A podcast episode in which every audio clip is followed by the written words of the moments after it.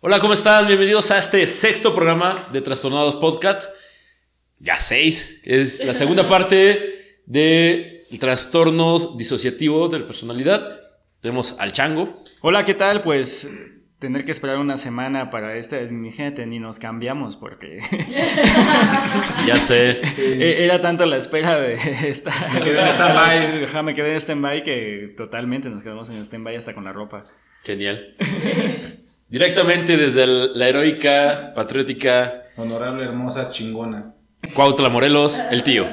Aquí, otra vez. Perdón, Carlos. Sí, fue una revelación. Ajá, fue como cuando te enteraste de que Superman era. Es Clark Kent, güey. Algo así, sí, sí, sí. Sí, pues ya, aquí otra vez para terminar este tema. Bueno, a ver si lo terminamos, ¿no? Ya sé, ya sé.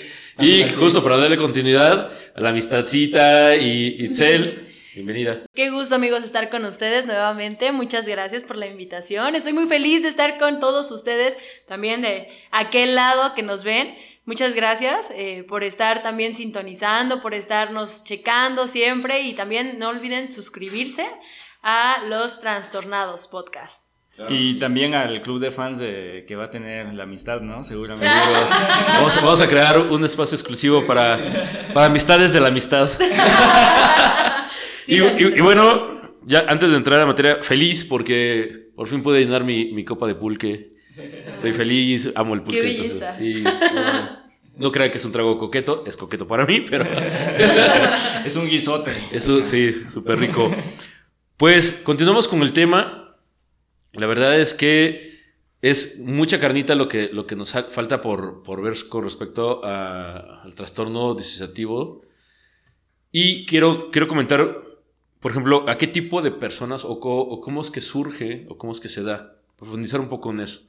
Casi siempre se da en la niñez y sí tiene que ver con estos, eh, estas situaciones tras- eh, pues graves con respecto a Traumática. traumáticas, pero muy fuertes. Por ejemplo, abuso sexual constante, eh, abuso físico muy constante, alguna pérdida de, de- de- algún familiar, de alguien muy cercano, pero que haya sido de alguna forma también muy fuerte, muy, muy, este, pues sí, que difícilmente pudo haber sido como bien, bien, este, tomada.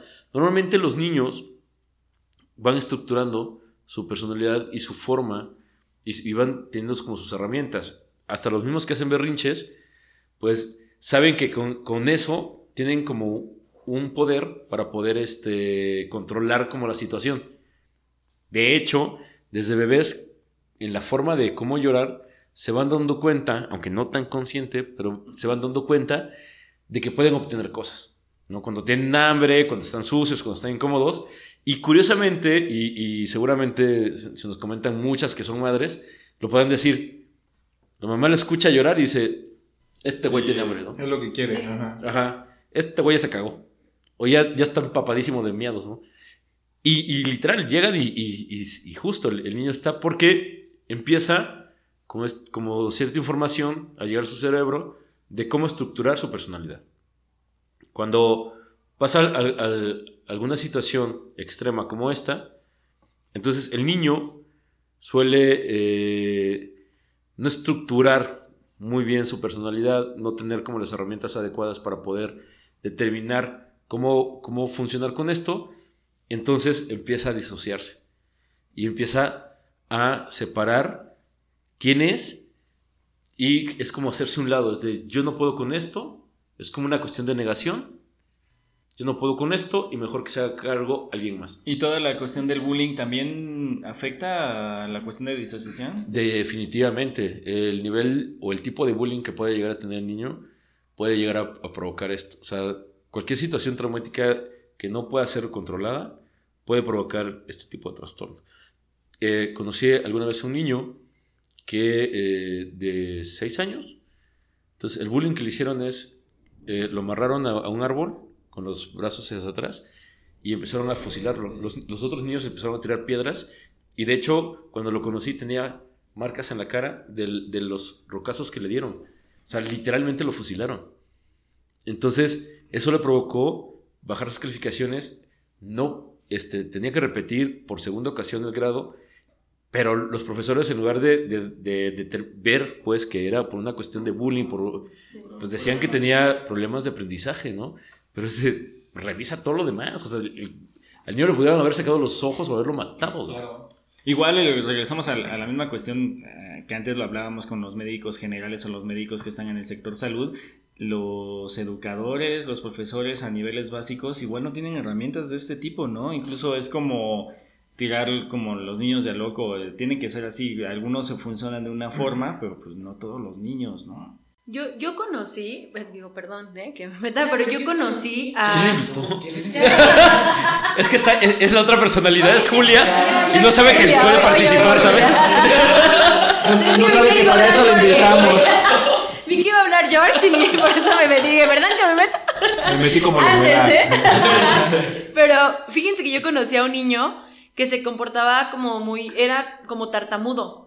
Entonces, ese tema nosotros decíamos, es que no puedes eh, hablar así, ¿no? O sea, mi mamá en algún tiempo cuidó a, niños, ¿no? En la casa teníamos a todos los chamacos ahí. Entonces, eh, él era el único que tenía problemas con, de aprendizaje, de que no, no ponía atención, era como muy disperso en muchas cosas, en cuestión de que era muy tartamudo, que repetía muchas cosas. Y sabes qué, a lo que llegamos a la conclusión, y mi mamá la verdad es que no es psicóloga, mamá Betty, te mando un saludo, pero, pero por tercera vez, pero él no, no, eh, no era como que le hicieran bullying en su, en su escuela, más bien era en su casa, que le pegaban mucho, que le decían, es que tú no sabes nada, y él era, le, le explicaba a mi mamá, oye, mira, las tablas así, lo que fuera, y, y él decía, no, es que yo no sé nada, porque soy burro. Pero por, es- por justamente eso, su, su familia, su mamá, le pegaba mucho, le decía, es que tú eres un burro, no sabes nada. Y así, y entonces eso los niños van grabándoselo, ¿no? Sí, y es sí. un tema muy complicado porque dices, ¿cómo desde casa también tienes que hacer? Pues es, son, es nuestra raíz, ¿no? O sea, la casa es como la raíz, somos como un árbol que va creciendo y la raíz es nuestra casa. Entonces, vamos aprendiendo lo que nos enseñan nuestros papás, ¿no? Bien dicen, es que los maestros son los que tienen que, educarlos. No, no es cierto, tienes que educarlo tú como padre. En la escuela obviamente les enseñarán lo, el aprendizaje que tengan que tener en cuestión de matemáticas, ¿no? Otros temas, pero tú como persona tienes que educar a tu hijo, tú, tú tienes, que, eh, tienes que hacerle saber a tu hijo que puede crecer muchísimo más de lo que piensan a lo mejor es incluso en la escuela, ¿no? Pero, O sea, como lo habíamos dicho la, la vez pasada, la semana pasada, es de muchos eh, padres están solamente, no le ponen atención a los hijos, ¿no? Están como de- habías dicho, de En el la cuestión celular, en el trabajo en el- incluso. Ajá, de que no, no hay eh, igual ese contacto. Por ahí, eh, sí, claro, todo lo que dices de que, que la familia es la base y es como la raíz o la semilla de, de- en, en estas cuestiones de valores y, y cuestiones eh, de salud, pero también darle alguna capacitación a, a los educadores justo para poder detectar a tiempo este tipo de, de situaciones. No estaría mal encontrar ese tipo de... No sé si en algunos otros Pues de países menos se que hace, ¿no? especulen, güey, ¿no?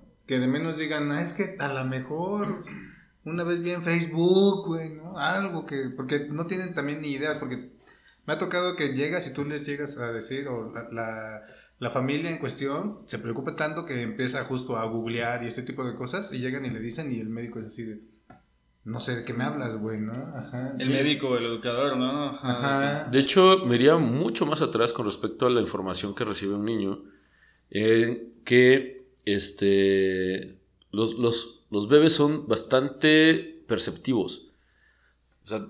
Un niño, en, cuestión del, análisis, con, el psicólogo infantil trabaja la terapia de juego para tratar de descubrir qué tiene, tiene el niño y tratar de relacionar cómo juega, cómo dibuja, cómo hace, para tratar de descubrir las cosas. Un niño probablemente no te va a decir directamente en ciertas edades, me duele esto, me pasa esto, ¿no? Lo hace con su actitud.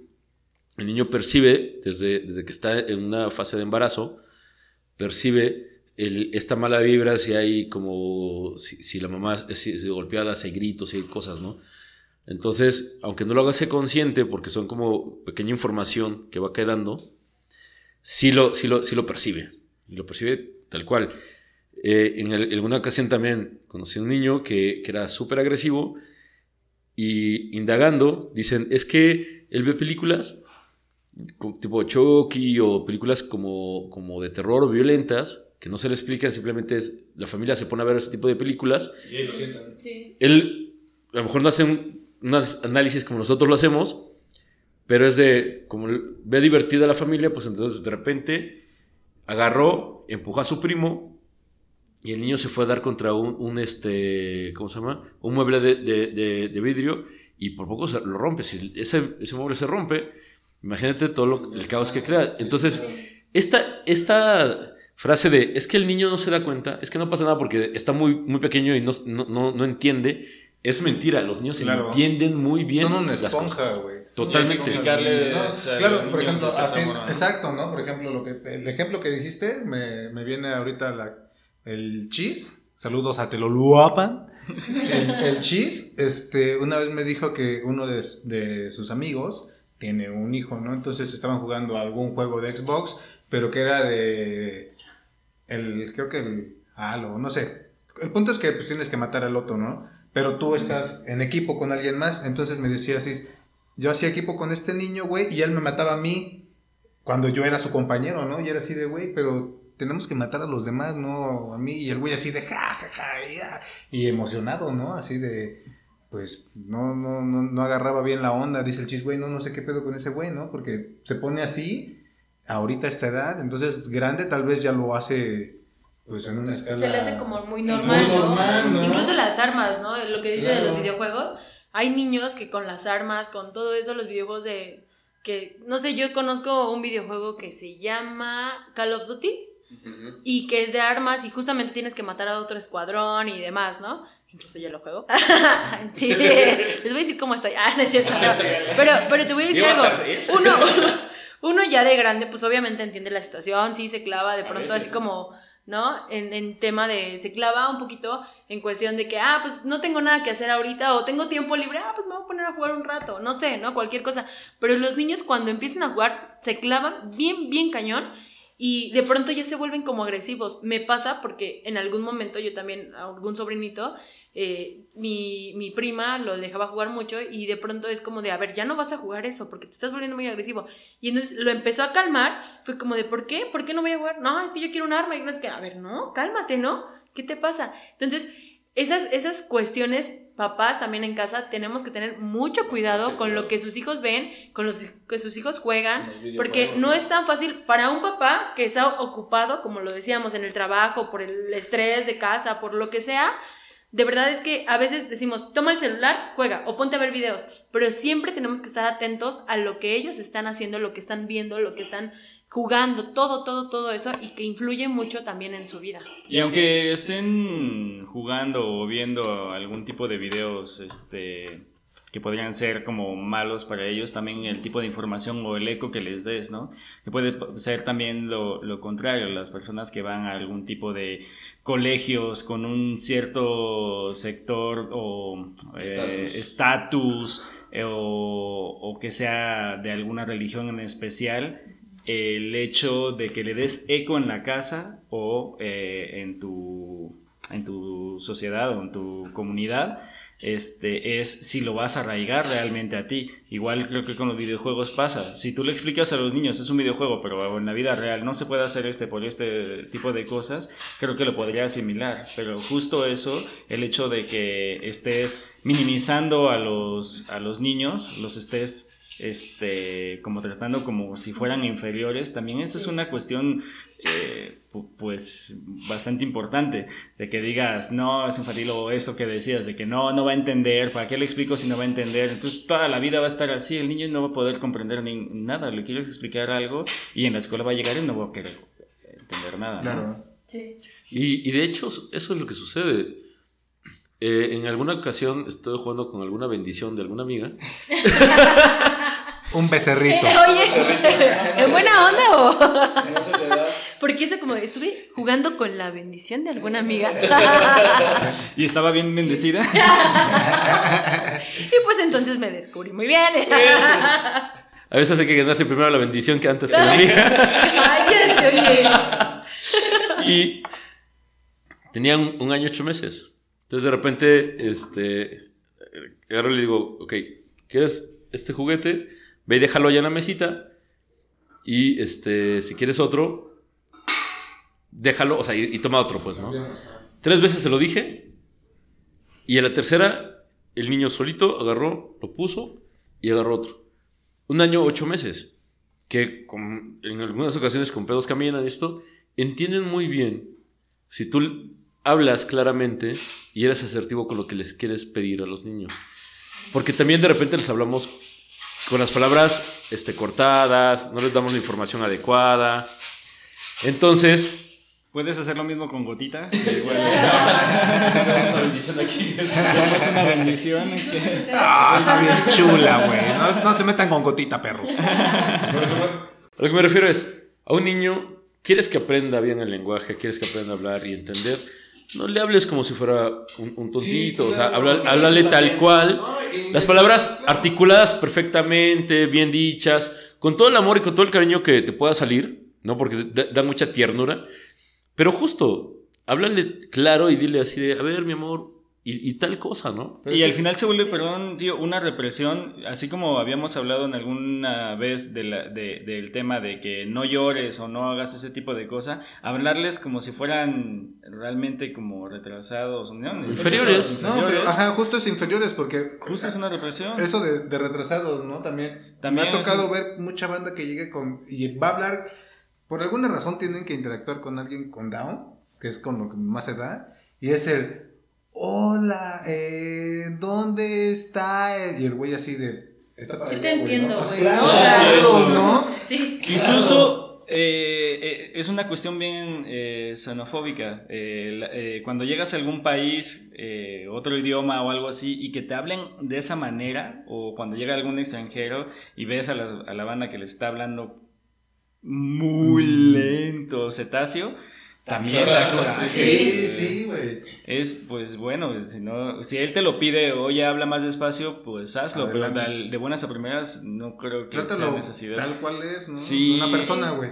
Y, en ese aspecto somos bien complejos, digo, para tratar de entender o descubrir este trastorno, por eso a veces eh, en cuestión de, de temas psicológicos o de trastornos, poder descubrir algo porque no somos claros con la información que damos. O sea, los adultos, por, por ejemplo, le damos mil vueltas para poder decirlo o poder pedir algo que queremos. Somos tan inseguros de repente que es de, a ver, es que, ¿qué es lo que quieres? simplemente, simplemente el no, cuando una persona, a mí me pasa mucho, cuando una persona como yo no está acostumbrada a decir no, siempre es como de, oye, no sé, amistad esto, amistad del otro, amistad, cualquier cosa que te pidan es como de, híjole, este, sí, pero, y entonces empezamos como a poner, ahí se llaman las excusas o los pretextos, ¿no? De que sí, pero fíjate que no voy a poder porque esto, o sí, pero, y entonces tú ya no le das un no, o sea, aprendes como tienes que aprender a decir no. Y justamente eso me pasa a mi amigo. No sé cómo, ya después lo veremos, ¿no? Cómo lo, lo soluciono. Pero realmente la situación es como de, oye, yo no puedo decir como de, no, sabes que la verdad no me parece, o no porque no puedo, simplemente, o no porque no quiero. O ¿Y cuál es el problema de decir, es que no quiero, no se me antoja? Y tú lo, comentabas en el programa anterior con respecto a herir susceptibilidades, hablando de, medios de comunicación, hablando de, de, relaciones interpersonales. Justo lo que cuidamos esta tarde, no herir susceptibilidades, porque si le digo que no, como se ofende y o es jarrito de tlaquepaque, que son unos jarritos que se rompen fácilmente, entonces se va a ofender, como se va a romper en pedazos, se va a llorar. Entonces tengo que inventarme 30 mil cosas. Mato a mi abuela 40 veces para poder tener una excusa de decirle que no. Sí, justamente eso me pasa a mí, por ejemplo. Sí, pero está horrible. Pero regresando un poco a la, cuestión de los niños, ahora recordé una película japonesa que se llama eh, Soshite eh, Shishigaru. Traducido sería como ¿Es por eso que soy un papá? o, o ¿Es por eso que nos hacemos papá? Eh, y justo habla del tema, de, eh, cuando nacieron los niños, eh, cambiaron en una clínica, cambiaron a dos familias, los niños, Y después, años, como 10 años después, eh, lo descubrieron y juntaron a las familias e interactuaron. Y tocaron el tema de que se podían intercambiar los niños y estar visitando para estar con, con los padres realmente reales, biológicos. biológicos, más bien no reales, porque al final de cuentas es real. Y eh, decidieron los padres de buenas a primeras a que se iban a cambiar eh, totalmente los niños, ¿no? Para estar al menos una temporada a ver qué, qué onda con los, con los, hijos biológicos. Pero a los chicos no les preguntaron, no les explicaron la cuestión. Y era una cuestión de, oye, pero ¿por qué no les están diciendo que estaba como sufriendo en la película? ¿Por qué no les dicen? Y así, es que no podemos decirle, o sea, hablando como, con gente de allá, es que normalmente la gente japonesa no le dice, pero no solamente la japonesa, aquí también no hay comunicación con los niños, o sea, lo estamos dejando dejando a que estamos decidiendo totalmente por ellos, pero ellos también tienen la, cuestión de decisión y el derecho de poder saber, ¿no?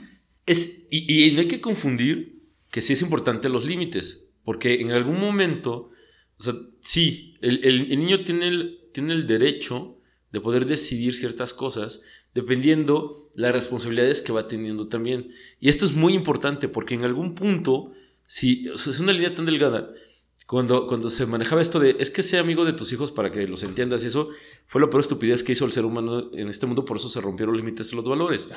¿Por qué? Porque una cosa es que yo respete y te diga, oye, vamos a ir con tu tía y, y no quieras, pero es de, te explico por qué sí tenemos que ir aunque no quieras.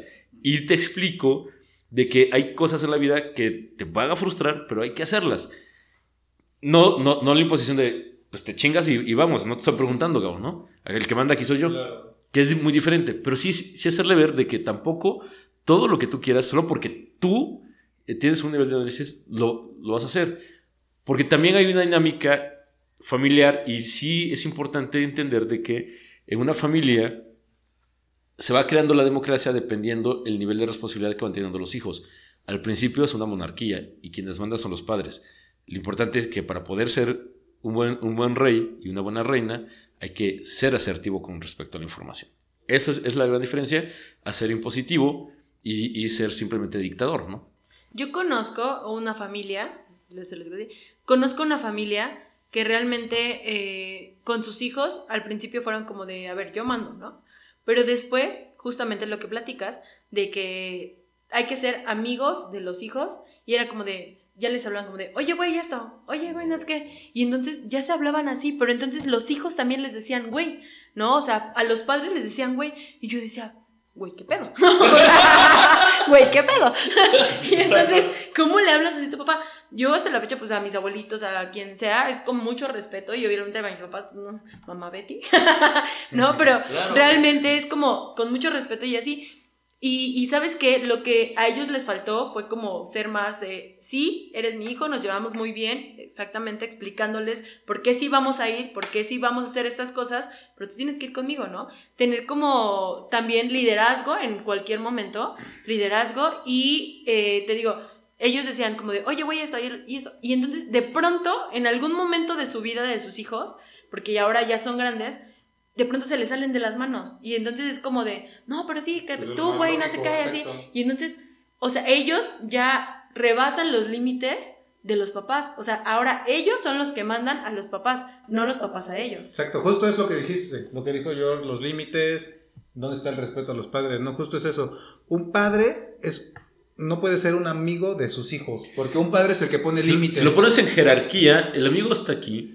amigos van y vienen, amigos van y, vienen. Y un padre pone límites, güey. No, claro, y, un amigo te puede poner límites como, como cuate, pero el amigo va y viene. O sea, lo que me refiero es, puedes ser amigos de años, pero no va a estar ahí, porque no es una responsabilidad con respecto a ti. Claro. El padre, en cuestión de, de confianza, o sea, tú como hijo deberías de tener toda la confianza para poder regresar siempre y decirle, me pasa esto, güey, ¿no? Y me pasa con mi amigo, o con mi amiga, o con mi pareja, o sea, porque son el, el nivel más grande, son nuestra referencia de amor, nuestra primera referencia de amor son nuestros padres, nuestra primera referencia de amistad, de muchas cosas.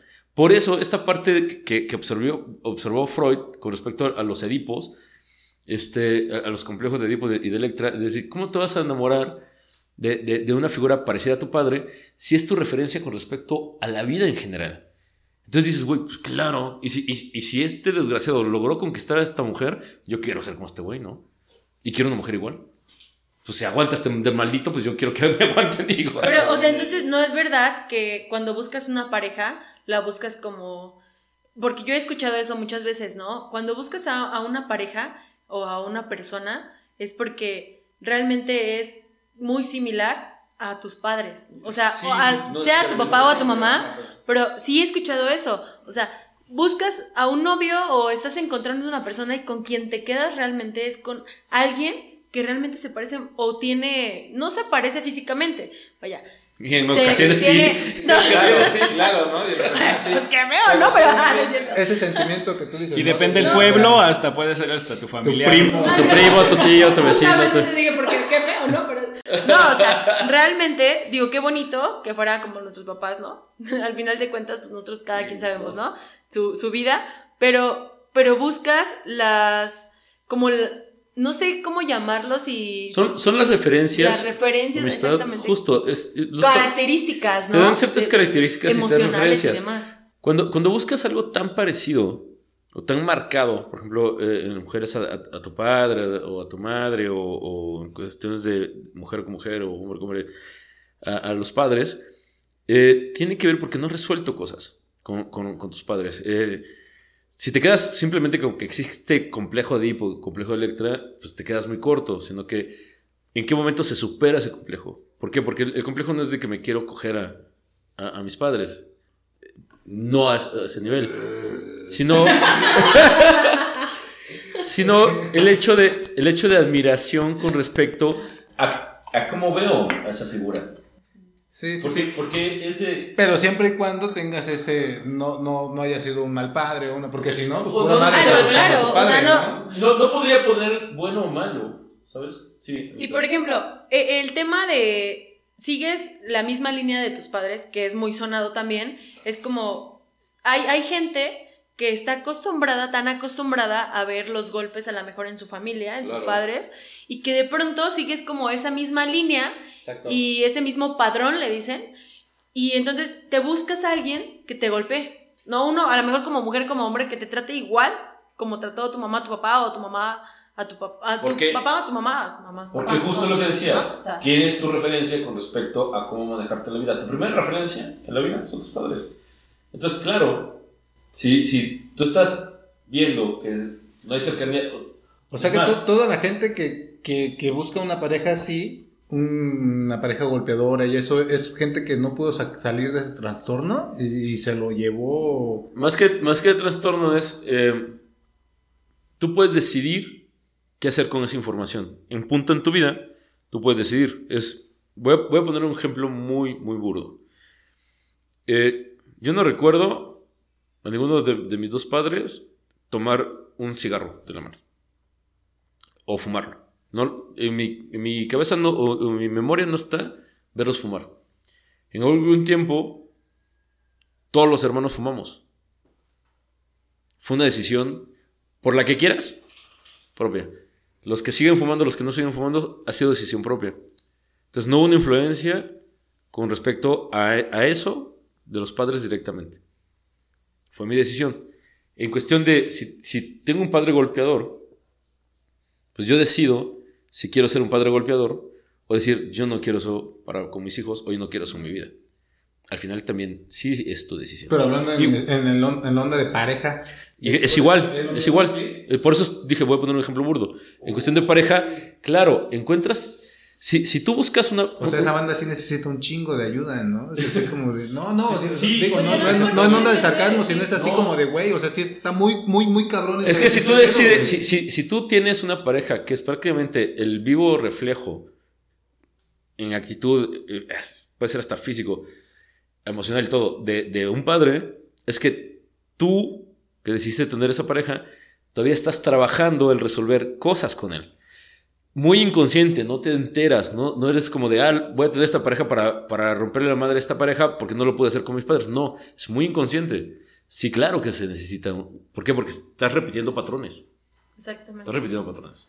Pero tú decides también, ¿no? En algún momento, yo también conozco gente que dice, yo rompí el padrón que, que dejaron mis padres ante mí, ¿no? O sea, yo con mis hijos, al contrario, es- y es todo lo contrario, es como, si a mí no me dieron esto, yo quiero darle todo eso a mis hijos, lo que a mí no me dieron, ¿no? Claro. Pero ya creo yo que consiste también en una persona consciente, que una persona no esté como también, pues tan, lo ven tan normal en algún momento, eso de que, ay, pues es que le pegaba a mi mamá, pues yo también lo voy a pegar, ¿no? A mi esposa, ¿no? Ya es como decir, no, pues yo quiero cambiar eso, pero ya es de uno. Y no sé en realidad en qué momento o, o cómo pueden, a- o cómo pudieron ayudarse, ¿no? En algún momento, en decir, yo quiero romper este padrón.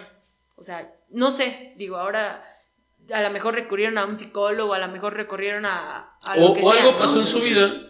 Algo pasó en su Que vida que dijeron, güey, estoy perdiendo gente valiosa de mi vida por seguir eh, esta dinámica, ¿no? Digo, es que pueden ser muchas cosas. Los seres humanos somos tan complejos que una estupidez te puede hacer la mejor persona.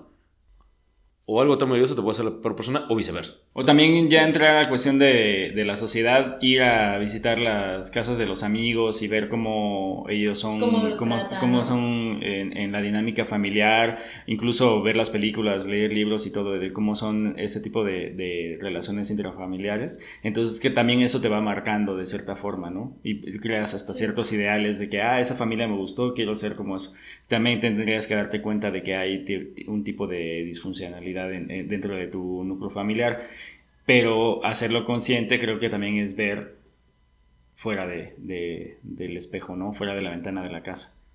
Claro, y, y ahora sí, una vez que, que ves como el escenario, ¿no? Con respecto a, a los diferentes este, escenarios que hay en la sociedad, hacer un autoanálisis de cuál es el mío. Y eso está muy cabrón. Porque normalmente somos críticos hacia afuera y nos duele Sí, darnos cuenta de las broncas que tenemos. Nos duele. Y, y, y, y- real, es un dolor. Es decir, puta, güey. Porque también es decir, yo quisiera, y empiezan otros rollos, que yo quisiera esa familia, yo quisiera esos padres, yo quisiera esa dinámica, yo, quisi- yo hubiera querido que mis... Ver al Cruz Azul campeón. Y hay niveles No, tan graves que... hay niveles, ¿cómo crees que- Sí, no mames. No digas eso. No digas mamadas. Eh, es- o sea, Ay, hay- amistades, ¿qué te pasa? También tú, ¿cómo dices sí, eso? o sea, está el, el desear el príncipe azul de Disney y luego El Tu Cruz deseo, Azul, güey. Este año les tocaba, pues ya que se los den, güey. Lo veo más fácil el de mi príncipe azul que Así de, a ellos ni, ni coronavirus les da, güey. ni esa corona quieren Esa agarrar. corona agarra.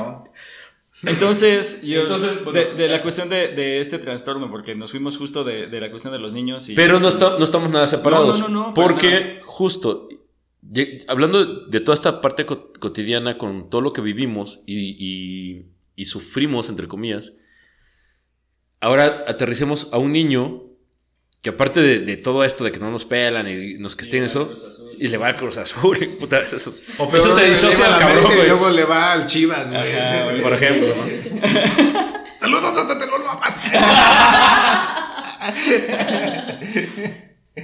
Ahora imagínate un niño que sufre este, constantemente pues daño pues más profundo, ¿no? Un niño que desde los 3, 4, 5 años ha sido vi- viol- se viola todas las noches, este, lo golpean todas las noches, aquellos que los queman con cigarrillo. eh, conocí uno, un niño de 12 años que parecía de 7, que desde los 5 años, eh, co- como sus papás traficaban droga, de los 5 años consumía cocaína.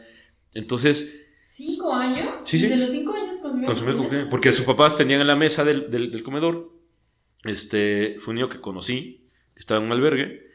Y este, pero está, no, o sea, no creció, tenía 12 a 13 años y el niño parecía de, de 6 o 7. Entonces, contando mi historia de vida, me dice, pues es que mis papás tenían todo el tiempo ahí, vendían cocaína, y te lo dice así, tal cual, ¿eh? o sea, vendían cocaína. Y pues, como yo a veces tenía hambre y como no me daban de comer, pues agarraba y, como veía que se metían, lo tomaba y entonces eso le, le desinhibía la, el hambre, lo, lo tendría con energía y pues se volvió, se volvió este, cocainómano.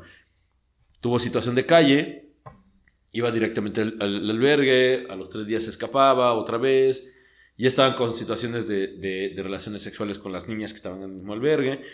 Entonces, ¿cómo rescatas a un niño así? ¿Cómo lo haces socialmente activo cuando su mundo es una sola cosa? Entonces, y, y decía, yo no llego a mi casa porque si llego, pues es volver a consumir eso, mejor me quedo en la calle. Seguía consumiendo de una forma diferente, pero muy en su control, muy en su vida, ¿no? Imaginemos un niño, digo, él muy estructurado. Si, si hablabas con él, literal, estabas hablando como un adulto. Pero veías la parte física y decías así de qué pedo, güey, ¿no? Entonces, ahora imagínate un niño que no tiene esa estructura, entonces se disocia y el, y el, el niño que, es, que, que lo obliga a, a drogarse, eso es otro, y fuera de eso, mejor, dice, para poder sobrevivir esto, mejor tengo una personalidad diferente, fuerte, que se impone, o una personalidad que también entre al quite y le guste este y se vuelva narcotraficante, pero que no es él, pues, ¿no? Sea, que no sufra, sino que lo disfrute. Por, por una cuestión de justo, ya es tanto el dolor que mejor lo... Creo un personaje que sí. Sí, el chaca, güey. Hace algún tiempo se puso eh, muy de moda la banda que era bipolar. También es una cuestión de disociación de, de personalidad. No. Ese sí es un trastorno también bien específico. Eh, en algún momento hablaremos de, la- del- de los bipolares, pero no, no tiene que ver con eso, porque el, el disociativo tiene que ver que yo, en este caso yo, George, con mis características, simplemente un personaje diferente ocupa este cuerpo y no es como actúo normalmente, sino que puede ser alguien, este, no sé, aburrido, o puede, o puede ser una mujer, o puede ser un personaje totalmente distinto a quien soy yo. Por eso, eh, en el capítulo anterior decía, normalmente quien se apodera puede ser un alter ego, y es de, eh, por ejemplo, este, de algún personaje de cómic, el, eh, Clark Kent y Superman, que son... Aguanta, aguanta, aguanta, aguanta. Ahora yo soy Carlos Enrique y ahora soy el tío, güey. No mames, ¿no? Aparte por los lentes también, ¿no? O sea, sí, es verdad, es verdad. El chino aquí. Tuve que pasar seis episodios para revelar. Perdón, perdón, alerta de spoiler, porque no sabían quién era Superman. y su teléfono es. pero, por ejemplo, ese es un personaje eh, que, digo, es muy caracterizado, pero es. Eh, Clark Kent es introvertido, es tartamudo, este, como le- muy poca seguridad para hablar con Luz Lane. Y, Y en general con la gente, ¿no? Ajá, como en general. Y, y, y Superman es un güey, pues, Superman, güey, ¿no? exacto, ¿no? Que es así de. pues, tiene de acero, entonces. Sí, soy ¿no? Power, que salva el mundo. Eh, Está muy güey por quien le gusta, pero está bien, pues, cada quien sus gustos. Pero, justo, eh, eh, la, la cuestión de, de, este, ¿cómo se llama? Son como alter egos. El- el- Superman, porque realmente el, el- el personaje real de Superman crea un alter ego que es Clark Kent, ¿no? Este, porque Como supuestamente como disfraz para... Exacto, para, para, material Superman. para no... Entonces, imagínate que de justo en este trastorno es alguien totalmente distinto a la persona que tú conoces. Que puede ser mu- mucho más seguro, que puede ser muy rebelde, que le puede contestar a sus papás, que puede mandar el carajo a, a- a su jefe, de repente puede tener como reacciones extrañas en el trabajo, y es así de que, qué pedo, ¿no? Eh, regresamos a, a la película de, de- de, este, Fragmentado, como cada uno de los personajes que nos sacan, porque sacan creo que unos cuatro o cinco personajes, tienen una característica distinta. Y el mismo Kevin, lo poco que sale, es un cuate súper inseguro y, y que le dice a la chica, mátame, porque yo no tengo ni el valor de matarme, ¿no? Y, y no dejes que los demás controlen las cosas. Y sacan, que es la, la bestia, que es el personaje más fuerte, pues es el que va a controlar todo el PEX. En, en esa cuestión también de, de, ah, características opuesta- opuestas, también La Máscara, en la película de Jim Carrey. Ay, Por es ejemplo. Buenísima también. y sí. ese güey no, se- no se que es acordaba, súper ¿no? tímido, ¿no? Ajá, y, súper y de tímido. pronto es es súper tímido, pero con quien le gusta es como de me pongo la máscara y voy por ella, ¿no? Es O sea, una buena como- analogía, porque hablando de máscaras, socialmente somos personajes de máscaras. Claro. O sea, todos los seres humanos ocupamos máscaras. Me, yo siempre utilizo la palabra, me encanta, pero es me encanta esa parte. Porque, por ejemplo, ¿qué máscara ocupas cuando, cuando, eres, cuando eres hijo? ¿Qué máscara ocupas cuando estás en la escuela, en la prepa o en la universidad? ¿Qué máscara ocupas cuando quieres ligarte a alguien? Sí. ¿Qué máscara ocupas en el trabajo? ¿Qué máscara ocupamos aquí?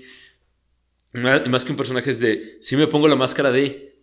Entonces, en, en alguna ocasión, este, estamos platicando sobre esto y, y entonces hago pasar a, a- a una de las personas que estaba ahí. Este, ¿Qué pasa el marido? no, más bien, est- está, está dando una conferencia sobre, la- sobre eso.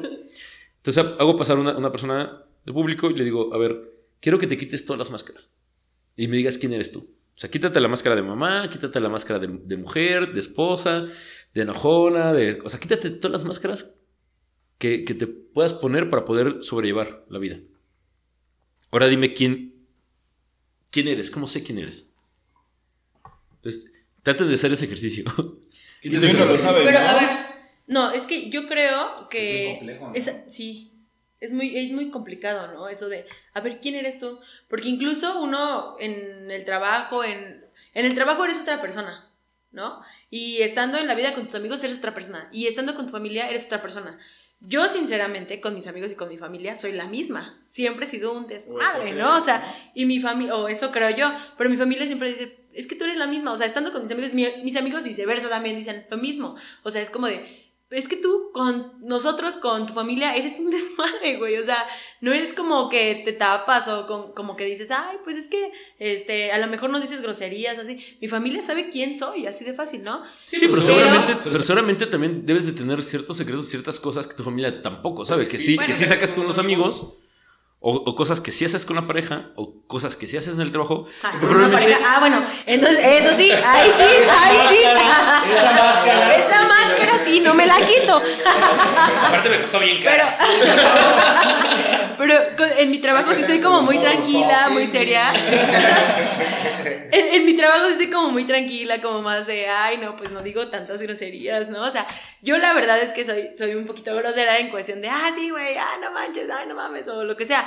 Pero con, con, en mi trabajo, obviamente sabes con quién sí y con quién no comportarte así, ¿no? Y creo que también depende de las otras personas, de la confianza que te den. Empiezas a usar máscaras porque justo estás preocupado por lo que puedan pensar o decir las otras personas o se puedan ofender. Entonces voy a ocupar una máscara de, de, de persona no mal hablada, de persona decente. O sea, de yo no, yo no voy a llegar con mi jefe a decirle, oye, güey, ¿qué crees? No, o sea, no, no creo Valió que verga, se borró la memoria. y- Creo que en ¿Crees que ese, la en ese aspecto, lo que hacían los papás de la familia que, que mencionaste, de que se hablaban de güey, creo que igual querían pretender como que fueran la misma persona, tanto como los amigos como dentro de la familia. Ahí se rompió la cuestión de, de medio de límites, ¿no? Pero no se me hace mal el ejercicio de que igual no llamar güey, pero que seas como la misma persona con todos, lo que implica también socialmente, ¿no? O sea, Pero- Mi pregunta es, por ejemplo, Es que no puede ser el mismo siempre con todos, ¿no? pero mi pregunta ¿por es, no, ¿podrían, no? ¿podrían ustedes describirse quitándose máscaras? No sé, tendría No, que ser un no ejercicio sé. que hagamos. Sí, como tendría que intentarlo y te diría mañana. O sea, estaría toda la noche así de. Incluso mis ajá, amigos y me dicen, eres más, más relajo, o sea, eres un desmadre mayor con tu familia que con tus amigos. O sea, yo no sé a como qué se eso. nivel de confianza, ¿no? Exactamente, y yo que- les dije, pues es que mi familia siempre así como muy relajo y demás, ¿no? Pero sí me han dicho eso, o sea, eres... Y, y siempre pasa lo contrario, o sea, tú eres más de confianza con tu familia, de estar echando relajo, ya sabes, que con tus amigos, o sea, y yo dije, no sé, a lo mejor es pues porque yo sé que no corro ningún peligro, ¿no? Con mi familia, pero pues con tus amigos a lo mejor no es lo Pero, mismo. pero ahí les doy la alerta de spoiler con esto. Bueno. Justo, somos el conjunto de máscaras. ¿Quieres, quieres, de- si alguien te pregunta quién eres, lo que vas a hacer es describirle justo todas las máscaras que eres. Como por qué carajos me tengo que quitar todo lo que he ido estructurando porque son herramientas en mi vida. Claro que no voy a, a- ni vestirme ni a, ni a manejarme diferente en un trabajo, dependiendo del tipo de trabajo que tenga, porque tengo que, y, y ahí sí, de repente tienes que llevar ciertos protocolos porque el trabajo te lo demanda de esa manera, ¿no? Cuando tú trabajas en tu casa y eres tú solo, El diablo viste a la moda, ¿no? por ejemplo, Exacto, güey. es mi película favorita. Momento vi a George trabajando muy serio y así. Y cuando yo lo conozco, o sea, él era muy serio, ¿no? Muy, muy formal, muy. Y entonces cuando yo lo Señorita, conozco. buen día tenga en este. en este bello martes, ¿no? O sea, literalmente yo lo conocí así y después nos empezamos a llevar súper bien, ¿verdad? Y, y fue como de, no manches, oye, amiga, que no sé qué. Y, y empezamos a tratar más al punto que yo le decía. Nos perdimos "Güey, el asco, nos no, perdimos el asco". No, no, no, no le crean. Mamá, mamá Betty. Oye, ¿qué va a Mamá decir mi novio de, Mamá no de es este tema, mamá Betty? No, pero en algún momento yo le dije, oye, George, es que tú no eres nada que ver con tu trabajo y de amigo, o sea, tú eres un desmadre total. Pero el trabajo era así como, ah, muy buenas tardes, señorita, ¿no? Sí, qué buen martes, ¿cómo está este martes lluvioso? O algo así, no sé, yo, ¿qué pedo con este cabrón? no, sí, pero también, obviamente, pues todos traíamos una máscara, como dice él. Exacto, pero es una máscara muy funcional que en ciertos tipos de trabajos de los que he tenido me ha servido y me ha, y me ha llevado justo a obtener laboralmente cosas que, que- que yo quiero, ¿no? Entonces, no, es- no, es- no, No es algo tenemos- malo. Es que no tenemos por qué pelearnos, más bien lo que tenemos que es, es ser conscientes de quiénes somos y, cómo somos. Este tipo de trastornos no te hace consciente de quién eres, entonces le permites, hablando de máscaras, que una máscara sea más fuerte que la otra. O sea, en, en- en- en política, alguna vez hablando con políticos, decían, es que yo no puedo confiar en alguien que trabaje en esta madre que no beba, por ejemplo, ¿no? O que no tenga algún tipo de desestrés, o que sea diferente, porque si todo el tiempo te vas a mantener en este Recto. Ajá. obvio, Uy, pues Uy, perdón, uy, ¿eh? uy, Uy, claro, uy. claro. Uy, pues salud, ¿no? No, suena bien lógico, güey, ¿no? Suena bien lógico Sí. porque ¿cómo, ¿cómo no vas a... O, o cuál es tu, tu vía de escape para... Pues el desestrés de tu día a día o lo que sea, ¿no? O simplemente, No o sea, hay ese- mucha gente que justamente esto lo relaciona con relaciones públicas, ¿no? O sea, Claro. que es como, vamos a beber, ah, pues sí, sí vamos a beber, ¿por qué? Porque voy a conocer más gente, porque en el, en el círculo en el que están ellos es- son relaciones públicas y yo voy a hacer Claro. relaciones públicas. Entonces, creo que sí Qué es un tema... Sí, o sea, pero literalmente sí lo utilizan No, muchos, sí, sí, mucha sí. gente para eso, ¿no? Sí, y claro. más en el ambiente que tú dices. Claro. O sea, es real. Entonces, de- pero cuando, cuando estás bien estructurado, o sea, cuando eres una, una persona, entre comillas, y muy entre comillas, en la norm- normatividad, sabes utilizar esas herramientas y sabes utilizar esas otras personalidades que tú mismo tienes que no son tan drásticas a, a- a como la original tuya, para poder sacar beneficio o para poder este, adaptarte ¿no? a lo que la sociedad marca o de acuerdo simple y sencillamente a tus conveniencias, o sea, pero eres consciente, pues, de, ¿no? Ujú. Es de, si voy a, si voy a defender mi tesis, pues, por lo mínimo una guayabera, una corbatita, te pones el saco, o sea, porque el protocolo lo, lo marca, ¿no? Este, al- alguna vez que manejaba eventos protocolarios políticos, era de, tenía que adelantarme un día antes y ver cuál era la vestimenta, si, si el clima estaba caluroso, si era nivel de playa, si era frío. Entonces es de, con, con saco pero sin corbata, con guayabera pero... Este, Guayabera, la manga larga, la- ¿no? La presidencial, o manga corta, o pantalón oscuro, pantalón claro, porque justo vas determinándote de acuerdo a la situación. Eso aterriza a tu vida y realmente sí lo hacemos. Cuando, cuando queremos ligarnos a alguien, de repente hasta sacas todo lo de la armario y dices, puta, nada te queda porque no te sientes cómodo porque quieres impresionar. Sí, a huevo, yo tengo una anécdota de un compañerito del trabajo, güey. A ver, Que justo así era, ¿no? Híjole, es que va a ser medio No, chaca, pero bueno, ya, no voy ya, a- ya, no- nomás no voy a decir nombres, nomás, ¿no? No, Pero no. resulta que... Pero pues, su apellida. No, no puedo nada. Más bien, con esto van a quedar satisfechos, creo yo. Más bien, el- el- el- este señor, porque pues ya tiene un 45, 40 y casi 50, es un pochito. Exacto, güey. Entonces andaba en, en la conquista de una de las hostes que tenía 19, 20 años, güey, ¿no? Entonces, un compañero dice que fueron a un carnaval y dice que así se bajaron de la camioneta de este güey y así el güey así se cambió y playerita polo, güey, pantalón de mezclilla, Converse a tus casi 50, güey, ¿no? Y el güey que se veía así y decía, no, es que no me queda, güey, ¿no? Y, y- y- y que quería ¿Tú volverse a, ponerse otro outfit, güey, ¿no? Justo porque iba a ver a esta niña, güey, ¿no? Entonces quería ir jovial, o no sé cómo verlo, ¿no? Pero era Sí, así sí, de, güey, sí, ¿qué jovial. pedo, no? Así de, güey, pues ella también sabe qué pedo, ¿no? Más bien no, no te hagas como el acá. Pero, pero que sí es importante justo para sentirnos cómodos con respecto a la situación en la que estamos viviendo. Exacto.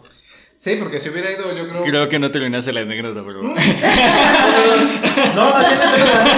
¿no? De que, de que estabas en tus casi 50 y te, te ibas a cambiar y te pusiste Converse y te pusiste. así no, claro, juvenil, o sea, ¿no? ajá, te pusiste la máscara para justo ir a ligar. Exacto, güey, pero pues, ¿hay qué máscara escondes? O sea, o, o qué tratas de esconder con tu máscara ahí, no? No, Chaval. no, más, más, es que realmente O sea, sí. no escondes cosas con las máscaras. Pero las máscaras son utilizables para crear cosas. Claro, claro. Sí, o eh, más bien fue su de, de aquí. De para soy. sentirse Ahora- seguro, ¿no? ahora sí, Claro, sí. exacto, exacto. Ahora sí puedes esconder, en este caso, perdón, lo ocupas justo para eso. Sí puedes ocupar máscaras para esconder, por ejemplo, Alguna debilidad. debilidad, inseguridades. Utilizas, ah, hay gente que todo lo hace chiste para no Sí, el clásico se te va como agua todo, güey, ¿no? Ah, hay algo también aquí que... Se te va todo en risa. Hay, hay personas que se sienten inferiores a otras.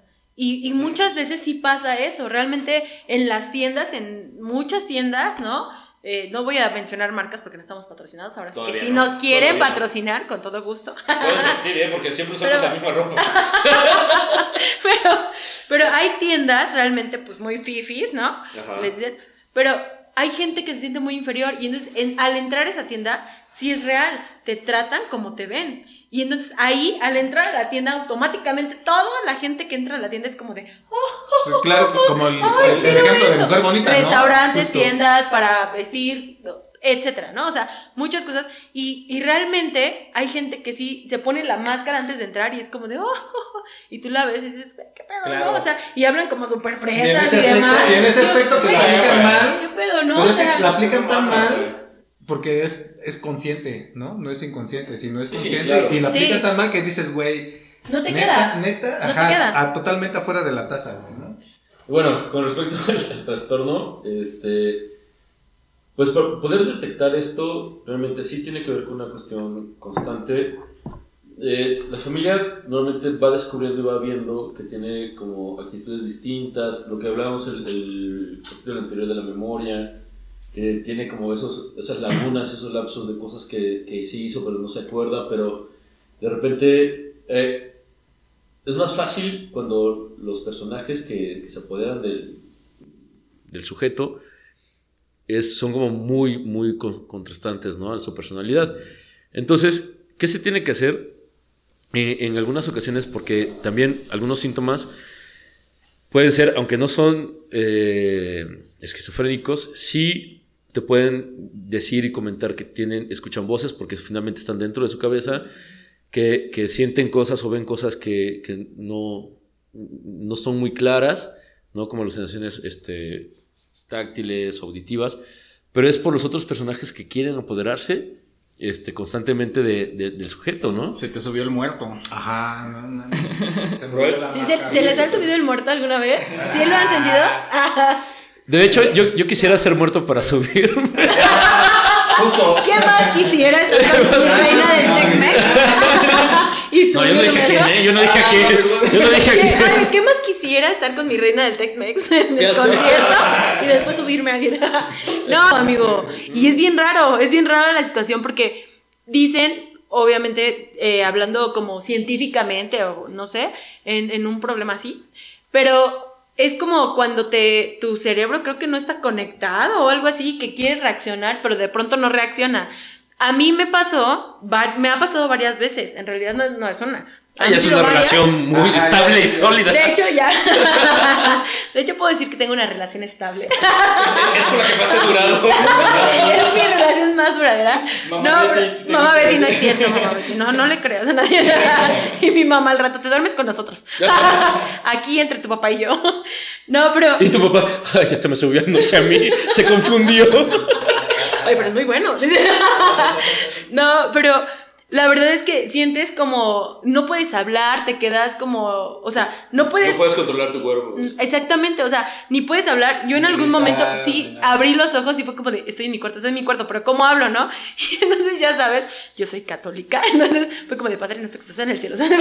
Y entonces de pronto así como que, no sé si llegué a pensar mucho científicamente, ¿no? Y no sé si ya me conecté en algún momento, yo qué sé, pero de pronto ya vuelves Y ya es como de, ay, no manches, y te da miedo. En ese momento es como, se te sube el muerto y hay imágenes, una vez vi una imagen en Facebook y, y veo así como, como un pinche muerto así bien feo, ¿no? Ah, Encima de, de una persona y yo dije, güey, ¿y eso se me subió? ¿No? con esa persona, con ese ente tengo... Tengo esa relación. Tengo esa relación, qué feo. Qué malos gustos tengo. Ya hay material para memes, man. Exactamente. Te sentiste como Pero- en Medio Oriente, nunca le ves más que los ojos, ¿no? Ajá, Así, casi, casi. Es lo que. Lo Pero que bueno, no quieras coger. entonces George es eh, te iba a preguntar justo es viable o sea puede- la, la gente eh, puede seguir viviendo normal con este trastorno eh, es difícil Es, es muy difícil, es muy difícil. Llega, llega un punto en el que en alguna de las otras caras no puede mantener la realidad, ¿no? De hecho, de, hecho ves el deterioro hacer físico. Hay gente que, que quiere suicidarse, quiere matarse. O sea, sí es un trastorno muy complejo, no es, no es fácil poder llevarlo. Más por estas lagunas de, de qué hice, qué no hice. Porque viene, viene desde, desde una, una situación traumática muy, muy fuerte.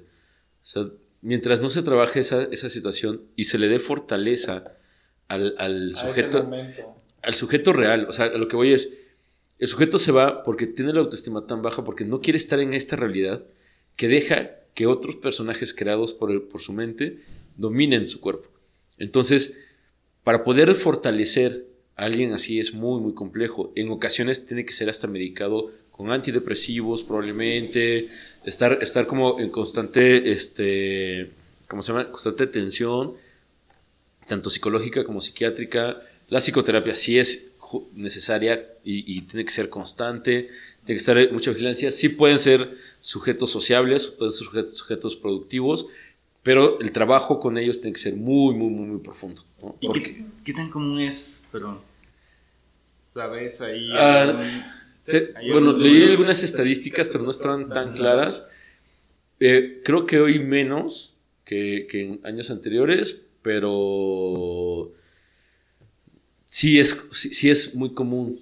Sí es muy común. Eh, diría ¿Qué que un tanto? 7% de la población mundial, Órale, más o menos. es un buen por justo porque no tiene que ver con una cuestión física, ¿sabes? No es, no es un, no es un síndrome, es- o sea, no es algo neurológico, es algo de que la sociedad estamos tan, tan jodidos que estamos jodiendo a las generaciones. Entonces, como, como me la pasó con los feminicidios, violando, golpeando. Entonces, yo, para poder sobrevivir, porque es una cuestión instintiva de, sobre- de sobrevivencia, muy extrema, es de me desconecto. Decía este, Charles Manson, cuando, cua- él, él sufrió violaciones constantes de niño, decía, la violación no de menos. Cualquiera lo puede llevar, porque el güey se desconectaba. Y decía así de, yo no estoy ahí. Mi cuerpo, están utilizando mi cuerpo, pero mi mente, mis emociones ya no están ahí. Entonces se desconectaba totalmente, se disociaba de, de la situación. Y, y mujeres con las que, que he tenido la oportunidad de platicar con respecto a que, a que han sufrido eso, dicen, llegó un momento que ya yo no estaba ahí. Me fui. Y ya no, ya no existía. No sé qué estaba pasando. De hecho, en ocasiones hasta borran esa imagen. Hay, hay niñas que, que fueron abusadas este, de pequeñas que dicen, es que dicen que esto y tengo como, ¿sabes? Como muy, muy, muy oscuras Bien vago, algo que pudo haber pasado, ¿no? Tengo, tengo una pregunta aquí.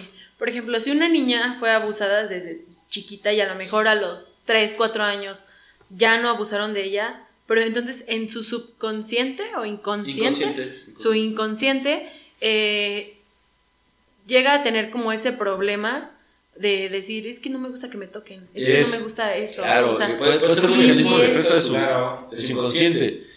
Eh, o salir en kilos O sea, a lo mejor no se acuerda ella de todo lo que pasa. Literalmente en su imagen, ¿no? En su imagen de memoria, como quieran llamarle. Pero en, en la imagen que ella tiene, pues no se acuerda de nada, pero en realidad a ella no le gusta que la toquen. Sí, a lo mejor le dan miedo los hombres, le dan miedo. O sea, ¿puede pasar? es, es, sí puede pasar, o que en, en- en el primer intento de tener relaciones sexuales llegue como, como la información al inconsciente, aunque no lo haga consciente, y sienta pavor. O sea, ni siquiera se acuerda, pero es de sentí un miedo y no sé por qué, no sé qué pasó y me bloqueé. Eh, eso, eso pasa, eh, en, creo que no me acuerdo si fue el primero o segundo capítulo, eh, comenté vagamente con respecto a las fobias, que tiene, puede, provocar alguna fobia por una cuestión inconsciente de ese tipo.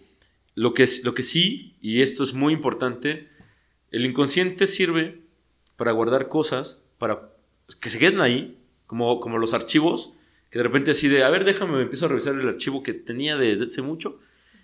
Si no es necesario sacarlo del inconsciente porque eres una persona funcional y no te está lastimando, no lo saques, déjalo ahí. A veces la hipnosis, hay que tener mucho cuidado con ese tipo de cosas porque te puede sacar cosas del inconsciente. Sí, cosas que ya había superado. Que te pueden- que te las pueden dañar, ¿no? Más que superadas, es como, ¿Cómo? es como, Bien bloqueadas.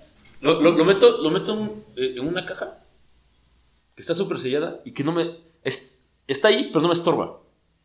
Pero si la abro, me puedes desencadenar 30 mil cosas. Entonces, hay cosas que es de, es que no sé por qué me pasa esto. Y dicen, vamos a buscar el origen de eso. Espérame. Porque si el origen, lo único que te va a provocar es más daño, Hay una película de Kevin Bacon que es este que pasa eso, eh, no sé si es Ghost, algo así. Lo voy a buscar, pero sí justo que es de terror. Es de terror, supuestamente es de terror, pero le hicieron hipnosis Ajá. y justo le Le desencadena 30 mil cosas. Y eso es, eso es real. Aguas con el inconsciente. El inconsciente es, es más grande. Es, es- ¿no? cuando vemos la parte, el iceberg, la- el- lo, lo que está arriba es el consciente. Y todo lo que está abajo del agua, que lo que no vemos es el inconsciente. Por algo está ahí. Entonces, si no es necesario sacarlo, mejor no lo saquemos. ¿Vale? Pues, Pues cerramos. gracias. cerramos eh, a haber seguramente Ah, ya nos vamos a ver rapidísimo el tiempo. Sí, la Sí, o verdad. muy buena la plática, Muy ¿verdad? No, pero muchísimas gracias, gracias por visitarnos y bueno, aquí te vamos a tener. Amistad, sí, cuando gusten. Siempre Repítenos tus redes Voy a sociales, estar por favor. detrás de cámara siempre. Ya sé. Pero, eh, gracias, amistad. Nosotros estamos, bueno, yo estoy participando en Hot Hits Radio eh, a través de Tóxicas al Aire, espero también nos escuchen. Eh, estoy participando con otros cuatro compañeros más, otros amiguitos. Eh, Caro, está Alexis, está Alejandra Vilchis y está Gaby. Estamos todos, es un programa de revista, nuevamente lo repito, en, la- en el anterior capítulo lo Sí, repetí, pero este, estamos, eh, es un programa de revista y estamos echando desmadre nada más a... eh, sacamos temas desde todas las perspectivas de género, lo vemos desde todos los ámbitos y si tienen algún comentario, si quieren hablar también de algún tema, en algún momento también los vamos a invitar para que vayan ahí a la radio. Nosotros estamos ahorita a través de la web, a través de radios, también pueden descargar en, en sus teléfonos, en Tuning o también en radios con doble D. Estamos como Hot Hits Radios. En Facebook nos pueden escribir Hot Hits Radio. En Instagram también nos pueden encontrar como Hot Hits Radio MX y en la web como hothitradio.com.mx. De Así hecho, que ya, ya- ya la sigo. no se, en- no se en olviden de Facebook, seguirnos, no se olviden de escribirnos y también de Por ahí, escucharnos, si no sale directamente en pantalla, en descripción vamos a poner toda la información. Sí, que- muchas gracias. Por, a- por acá. por acá lo ponen. Sí, pero eh, nosotros estamos martes y jueves de 6 a 7 de la tarde. Hora del Vale, de entonces- México, ¿no? Muchas gracias por la invitación. Vamos a estar aquí. Seguimos a atrás de cámaras y a través de Hot Hits Radio. Sí, claro, seguiremos con tu colaboración y hasta, hasta que esto, pues, tengamos mil, mil capítulos, ¿no? Así también, no se olviden suscribirse en Trastornados Sí, claro. Podcast, porque los vamos a invitar, los vamos a invitar próximamente este, para que hagamos buen desmadre. Seguro, Sí, tío, seguramente. tío, tus redes, por favor. Pues, por segunda vez, Carlos Enrique Ávila Domínguez en Facebook, el tío Boys en Instagram, y pues ahí andamos. Insta no lo ocupo, por Face igual y les contesto. Pero pues sí, ahí estoy. Chango. Pues muchas gracias y gracias por venir aquí al programa de nuevo. Eh, estamos, eh, bueno, estoy personalmente como arroba changosue en Instagram. eh, estamos como trastornados-podcast en Instagram también. Eh, acuérdense de, de entrar a, la página de fans de Facebook. Suscribirse. Sí. Suscribirse. Ah, bueno, Porque además hay memes. Hay memes. se van a Hay encontrar Hagan sus memes también. Sí. Estamos como fans de Trastornados Podcast Sí, eh, en Facebook, Facebook. está chido. Y este, pues acuérdense que la cumbia es amor. Perfecto.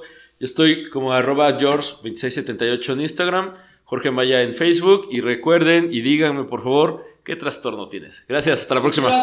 Ujú. Wow.